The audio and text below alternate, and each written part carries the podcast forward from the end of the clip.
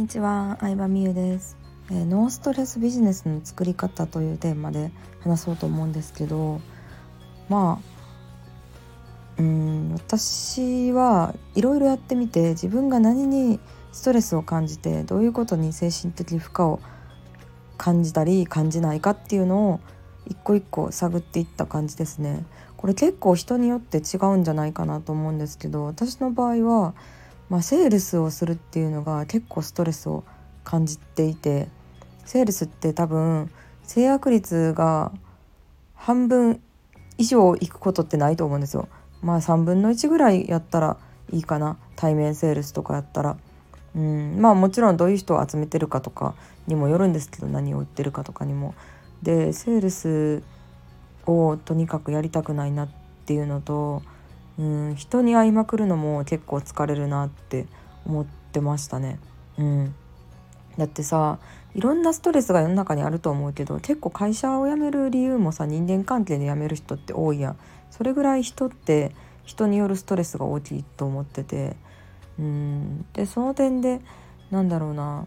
うんなんかお金のために人と会うストレスっていうのが結構なんかしんどいなと思いますね。他人のことってどうしようもできへんからさなんか変えられへんからさ他人のことは。ってなった時に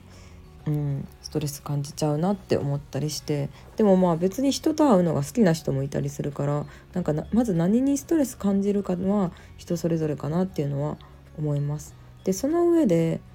まあいろんなビジネスのやり方とか売り方をやってきたんですけど私自身がまあストレスを感じないのが、まあ、メールとかで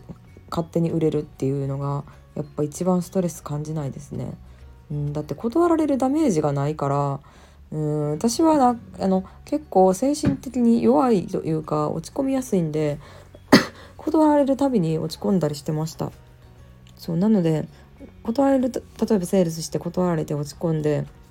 でだからなんかやる気もなくなっちゃってみたいになってたんですけど勝手に売れる仕組みとか思ってたらもうなんかお客さんが自分の意思で買うんで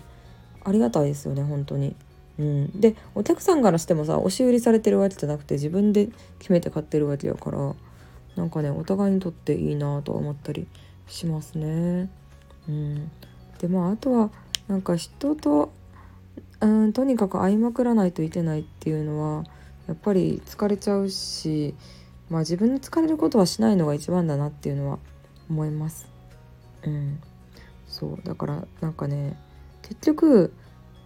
うん、ストレス解消法とかをやるっていうよりかはストレスの根源となる出来事をどうやったらなくせるかっていうのを考えて自分のビジネスの方向やったりとか、うん、学ぶ人を決めたりとかやり方ビジネスモデルっていうのを組んでいくのがいいんじゃないかなと思います。それこそ私と正反対で人と会うの好きとか話すの好き新しい人と会うのが楽しいと思うっていう人やったらもうどんどん人と会ってで会った人に自分の サ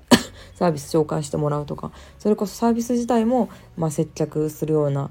ものっていう風にした方がいいと思うから、うん、なんかその自分の好きなこと嫌いなことのタイプっていうのをなんかある程度経験から振り返ってみてで苦痛自分が苦痛に感じてないことをやってる人を真似するのがおすすめなんじゃないかなと思います。はいということでなんか実績とか結果とか売り上げとかさついついこうね目を引かれてしまうけどでもその中身はどうなんっていうなんかストレスを感じながらも自分は売りたいタイプなのかとかその辺のストレス耐性とかも大事なんじゃないかなと思います。